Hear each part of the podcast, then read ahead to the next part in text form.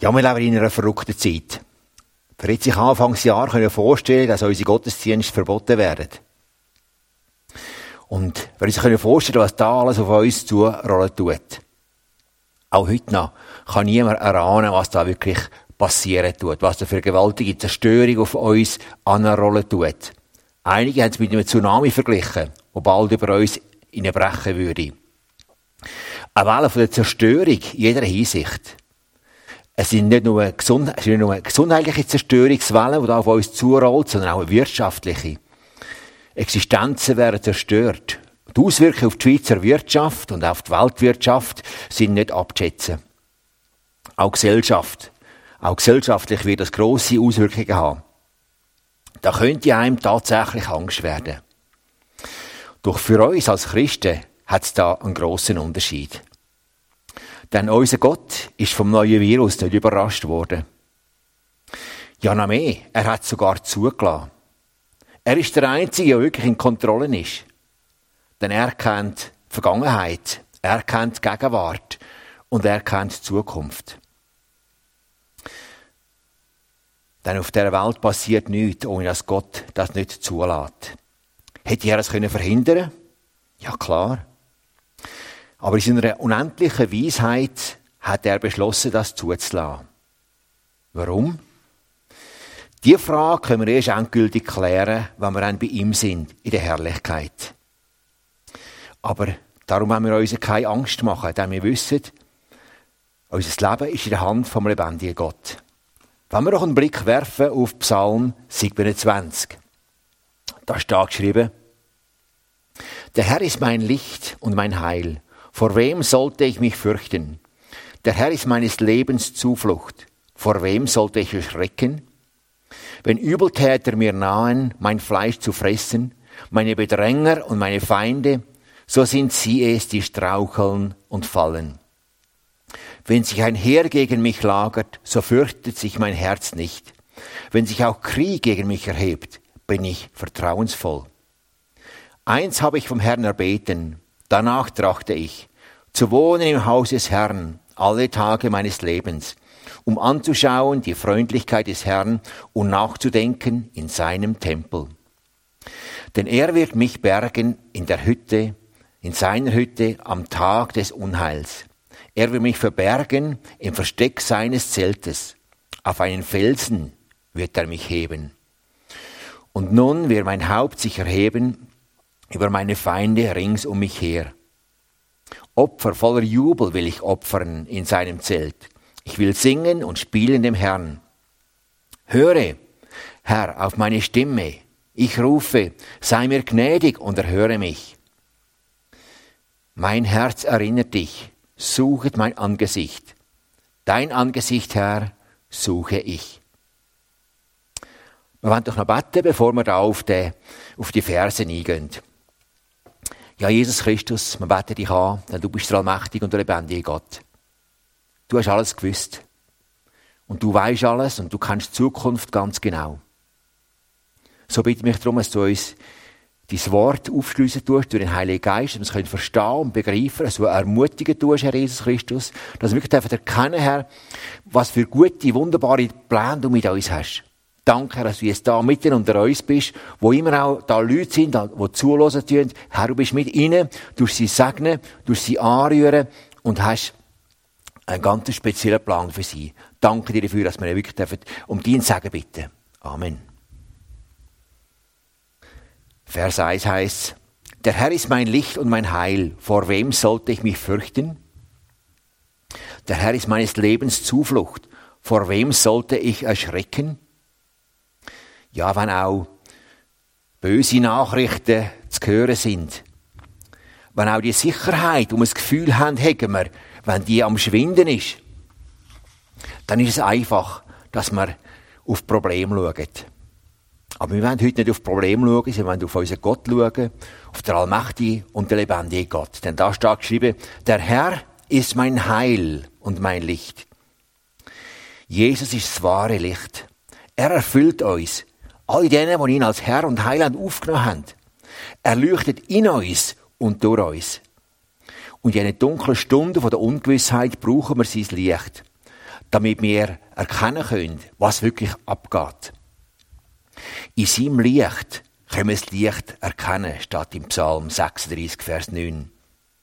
Man könnte auch sagen, in seinem Licht sehen wir die Realität. Angst ist ein schlechter Ratgeber. Der Herr ist unser Licht, aber ist auch unser Heil. Und das Wort Heil ist dabei umfassend gemeint. Jesus ist das ewige Heil. Jesus gibt Heil, er gibt uns Heil und er selber ist Heil. Und wenn unser Weg da auf der Nähe zu Ende geht, dann werden wir bei ihm, zu ihm in seine Herrlichkeit eingehen. Da wird es keine Tränen mehr geben. Da wird es kein Leid geben. Kein Tod mehr wird, mehr, wird mehr da sein. Ja, nicht einmal ein Coronavirus wird es geben. Aber Gottes Heil braucht man auch für den Alltag. Wie froh bin ich, dass ich nicht von den Umständen, vom Zufall abhängig bin. Denn im Psalm 136 steht, von allen Seiten umgibst du mich und lässt deine Hand über mir. Jesus selber hat gesagt, und siehe, ich bin bei euch alle Tage bis zur Vollendung des Zeitalters.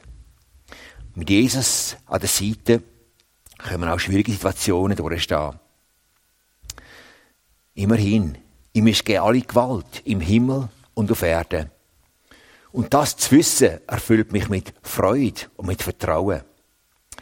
Unser Leben ist in der Hand von einem Virus oder von widrigen Umständen, sondern unser Leben ist in der Hand vom lebendigen Gottes. Darum sind wir zuversichtlich. Und dann heißt es weiter im Vers 1, der Herr ist meines Lebens Zuflucht, vor wem sollte ich schrecken?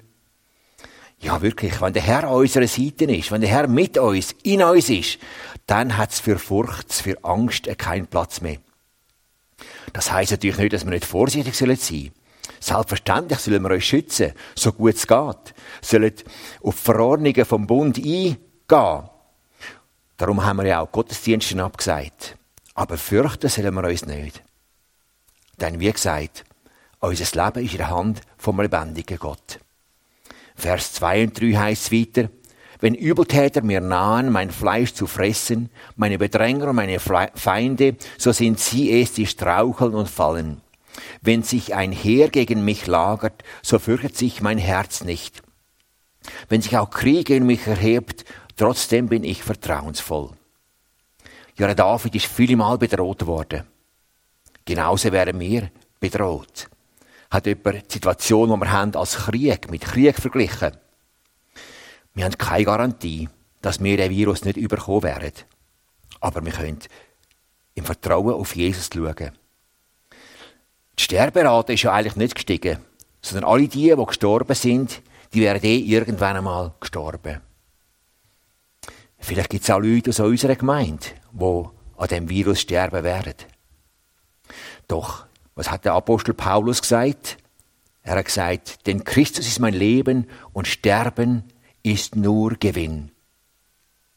Wer sein Leben für Jesus gelebt hat, der braucht keine Angst zu haben vor dem Tod. Denn der Tod ist nur der Übergang in eine engere Gemeinschaft mit Jesus. Wir werden ihn sehen, wie er ist. Wir werden ihm gleich sein. Ja, das ist Grund zur Vorfreude. Da gibt's kein Social Distancing mehr. Da gibt's nur innigste Gemeinschaft mit unserem Schöpfer, mit unserem Retter, mit unserem Herr, mit Jesus, der alles gehört für uns. Und in Vers 4 geht's weiter. Eins habe ich vom Herrn erbeten, danach trachte ich, zu wohnen im Hause des Herrn alle Tage meines Lebens, um anzuschauen die Freundlichkeit des Herrn und nachzudenken in seinem Tempel. Das ist unser Verlangen. Gemeinschaft zu haben mit Gott. Aber die Gemeinschaft wird erst dann vollkommen sein, wenn wir wirklich bei ihm sind, in der Herrlichkeit. Wie wunderbar muss das sein können in Gottes Tempel zu wohnen, in alle Ewigkeit und seine Freundlichkeit zu sehen und zu spüren. Jeden Tag wieder neu, jede Minute neu. Das muss gewaltig sein. Aber für die meisten von uns ist es noch nicht so weit. Darum möchte ich uns Vers 8 in Erinnerung rufen. Da steht nämlich etwas ganz Interessantes, da heißt mein Herz erinnert dich, suchet mein Angesicht. Dein Angesicht, Herr, suche ich. Ja, wer redet denn da? Ist es der David? Nein, das kann ja nicht sein. Sondern da redet der lebendige Gott. Der lebendige Gott redet da zum David selber. Und er redet auch zu dir und zu mir. Er sagt, such mein Angesicht. Das Herz von Gott erinnert uns, hey, such Zuversicht, Zuflucht bei mir. Such mein Angesicht. Und dein ganzer Lebensausblick wird sich verändern. Das ist doch etwas Gewaltiges. Eine Ausrichtung auf Gott. Die meisten von uns werden in diesen Tagen und Wochen mehr Zeit haben. Da sollen wir ja alle äh, Serien von Netflix anschauen, Video, YouTube-Videos bestaunen, sondern das Angesicht vom lebendigen Gott suchen. Im Gebet, im Bibelstudium oder auf einem Spaziergang, Gebetsspaziergang, beim Musizieren, alleine oder vielleicht mit weniger Leuten.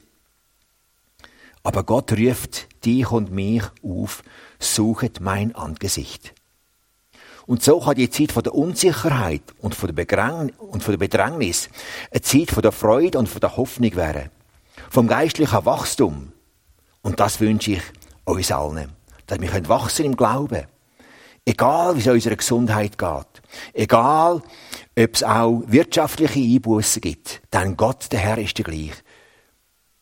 Gestern, heute und in alle Ewigkeit. Möge der Herr euch segnen und möchte euch nochmal ermutigen, sucht das Angesicht vom lebendigen Gott. Dann könnt ihr die Wahrheit erkennen und könnt erkennen, wie gut er es mit euch meint. Amen.